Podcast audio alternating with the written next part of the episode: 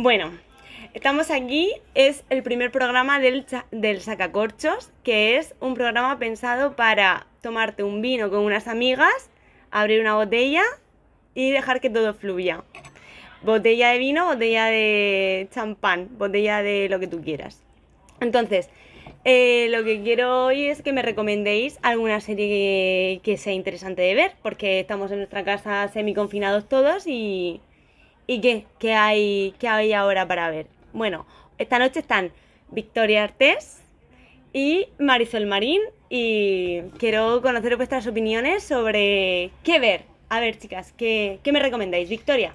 Bueno, Mati, eh, primero gracias por invitarme a este programa y, mm, y bueno, lo siguiente, eh, te voy a comentar lo que ahora mismo estoy viendo con mi pareja, que estamos realmente muy enganchadas. Empezamos a verlo por el típico anuncio de, de Netflix, de cuando acabas una serie que te da tres opciones y te hace como un resumen de cada una y nos enganchamos directamente, empezamos a verla, que es la de cómo defender a un asesino. No sé si la habréis visto, de Netflix, tiene cinco temporadas, muchos capítulos por temporada y eh, creo que duran 45 minutos, plan largos.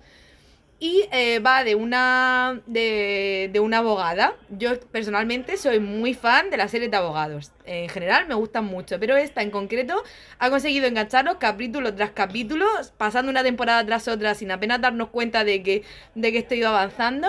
Y eh, me ha parecido súper interesante porque desde el, prim- desde el capítulo número uno eh, rompe muchísimos tabús, tanto de género como de raza, como de, de pensamiento occidental, que cuando te das cuenta y lo analizas, eh, resulta súper interesante. Para empezar, la protagonista es Viola Davis, no sé si la conocéis, es una actriz negra. chica eh, ganó de y Oscar, Señoras, Ganó un Oscar o estuvo, eh, estuvo nominada a algún Oscar. Sí, sí, eh, de hecho en- ahora en estos últimos Oscars estaba nominada y yo creo que por Criadas y Señoras ganó también un Oscar. Es una actriz negra de, no sé, mediana edad, tendrá a lo mejor 45, 50 eh, y mm, sorprendentemente la mayor parte del, del elenco es negro, el- mm, muchos personajes son gays, de hecho la primera escena de sexo que hay en la serie es entre dos gays, que resulta que en Italia, según he leído, eh, fue ce- censurada el anuncio de la serie porque, claro, obviamente lo que vende es el sexo y eh, vendieron esa escena gay eh, entre dos chicos Y no, no, no vendió como se esperaba. no vendió como se esperaba. La y- censura, la censura también vende mucho, ¿eh? Sí, y, y, y sobre todo la cuestión de raza, porque aparte de que ella es negra, eh, también eh, muchos personajes son negros, se toca mucho el problema que existe en Estados Unidos. La serie va de, de una abogada en Estados Unidos, además eh, vinculada a un campus universitario. Entonces, eh, defiende mucho eh, los problemas que hay en Estados Unidos muy palpables de eh, la diferencia entre presos de color y presos blancos, que está en torno a un... mm, creo que era eh, uno de cada diez eh, presos... o cómo era, un 40% de los presos son blancos y un eh, 60 son negros, o sea, había como una gran diferencia. Y es súper intrigante, o sea, siempre existe como una trama de fondo y luego cada capítulo va de un caso en concreto y a nosotras, desde luego, eh, nos tiene súper enganchadas. Además que comentamos que cada capítulo nos engancha más y queremos ver el siguiente. Pero entonces tú me dices que mm, me dirías, es un poquito rollo medio policiaco, medio judicial, ¿no? Te tiene que gustar un poco este, este mundo. No es una Mm. comedia, no es. Eh, no. no, no, para nada. Pero la, la- el enriquecimiento que digamos que tiene es que aparte de no solamente quién es el asesino, Mm. como dice la serie, sino que es eh, destapar muchos temas tabú Sí. para la sociedad, racismo, eh, relaciones homosexuales, prejuicios. Incluso eh, meten eh, a, a gente discapacitada con una discapacidad. Cosas que no eh, se ven en todas las sí, series. Sí, sí, que si tú te pones a analizar cada capítulo ves como que acaban representando a una parte de la población que no se suele hablar de ella para empezar.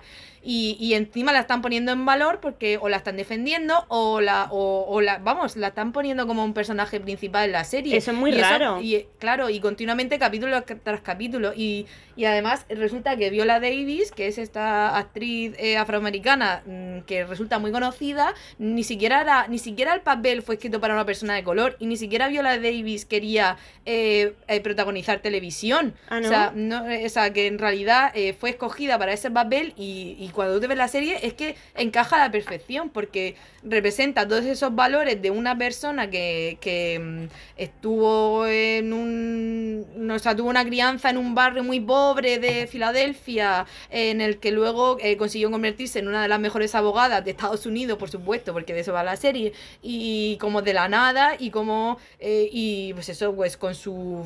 en su entorno que todo el mundo es blanco y, y que- juzgar eh, a gente blanca eh, que han eh, actuado en contra de sus defendidos. Claro, porque la pregunta es, si ese papel no se hizo para esta persona, nosotros por nuestros prejuicios pensamos que el papel va a ser para un blanco, ¿no? Y que luego, ah, ahí está la sorpresa, nuestros prejuicios eh, face to face, que lo protagoniza un afroamericano y encaja a la perfección y todo, todo tiene sentido.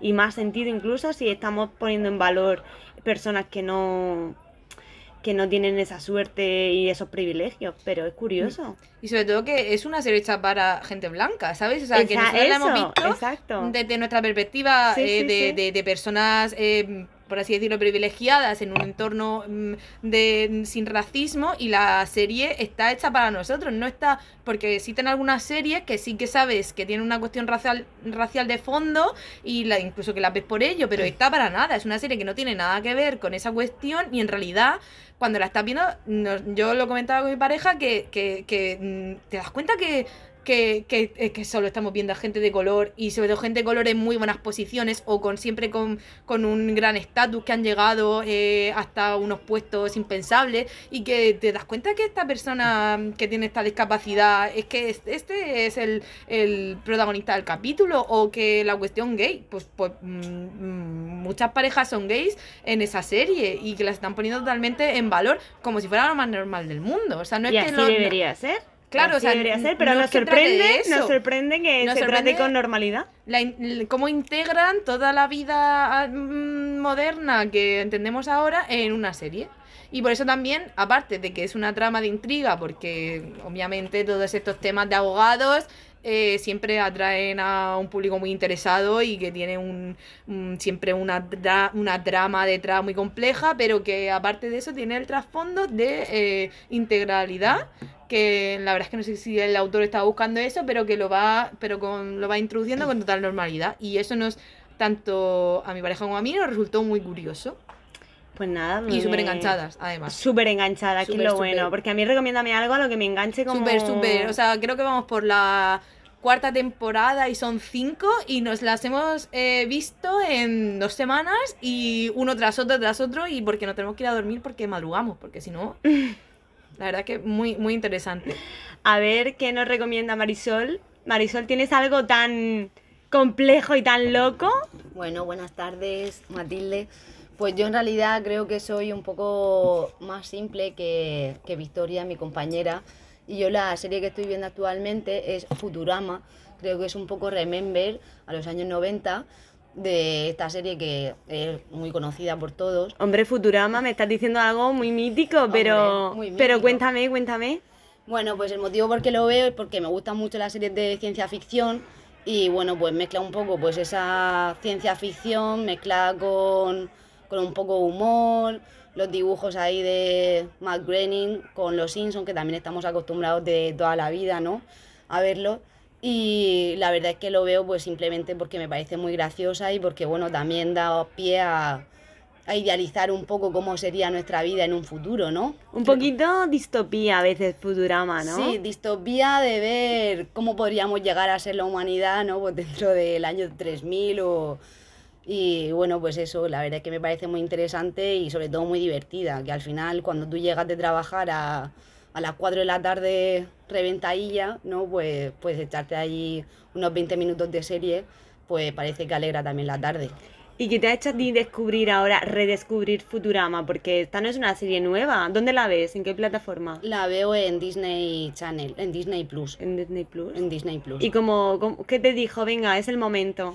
Pues porque ahora mismo no había nada que dijera, bueno, me está llamando la atención. Es verdad que me gustan mucho las, pues eso, las películas de ciencia ficción, me gustan mucho Los Vengadores, eh, las películas de Star Wars, bueno, un poco ese mundo y bueno, pues Futurama está dentro de, de ese mundo también, de otra forma, ¿no? Porque pues eso, es una serie que busca más el humor que otra cosa, pero también te hace reflexionar, que quiero decir que que también Futurama tiene su aquel, ¿no? Que dice, bueno, pues fíjate, ahora el que, yo que sé, en un futuro a ver si hay máquinas de suicidio, ¿no? Y que son cabinas telefónicas, pero que en vez de cabinas telefónicas son máquinas de suicidio.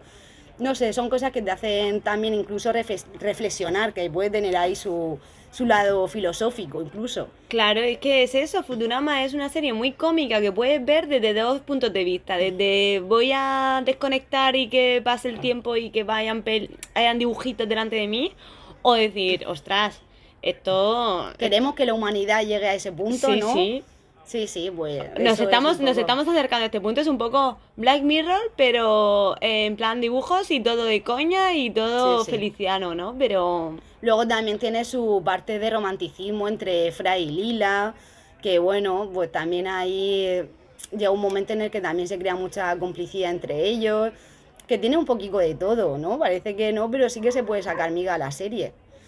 Y, y eso, pues bueno, que creo que es una serie que el que no la haya visto, desde luego que tiene que verla. Es obligatoria. el que la haya visto la tiene que volver a ver.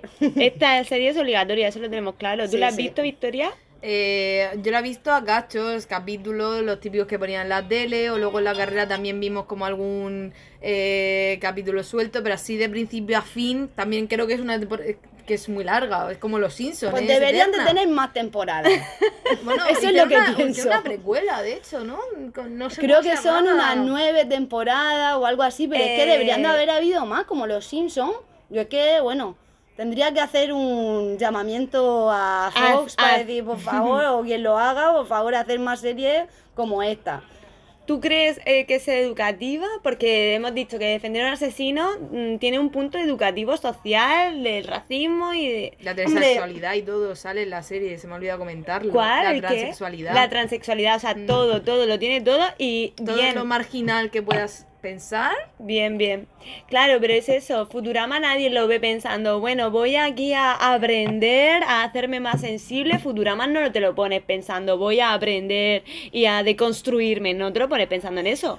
No, pero a ver, sí que te hace, es lo que estoy diciendo, ¿no? Que sí que puede hacerte reflexionar sobre, pues eso, ese mundo distópico que puede, ser pues en un futuro pues que todo la capa de ozono se haya regenerado y que haya un montón de bosques y que no haya hambre en el mundo o puede ser pues ese mundo en donde por lo que digo que haya eh, cabinas para suicidarte en, la calle o que hayan robots que se necesitan beber alcohol para para funcionar porque si están sobrios se vuelven como borrachos. Bueno quiero decir que que haya un, bueno, ese mundo que ya digo que a ti te hace reír, pero claro, lo ves como adulto y dices, pues, ¿qué está pasando? ¿no? Luego si lo reflexionas dices, pero ¿qué, qué mundo es este? ¿no? O sea, esto, hacia esto va, va a ir la sociedad. podría ser, ¿no? Podría ser, podría ser. Cosas más locas hemos vivido últimamente. A ver, ¿qué quiero decir? Que yo obviamente veo esta serie pues, porque me hace reír, me hace desconectar, pero que también se puede sacar su miga. Pues sí, es verdad. Y. Futurama ya hemos dicho que es un clásico y por eso ha enganchado a tantísima gente.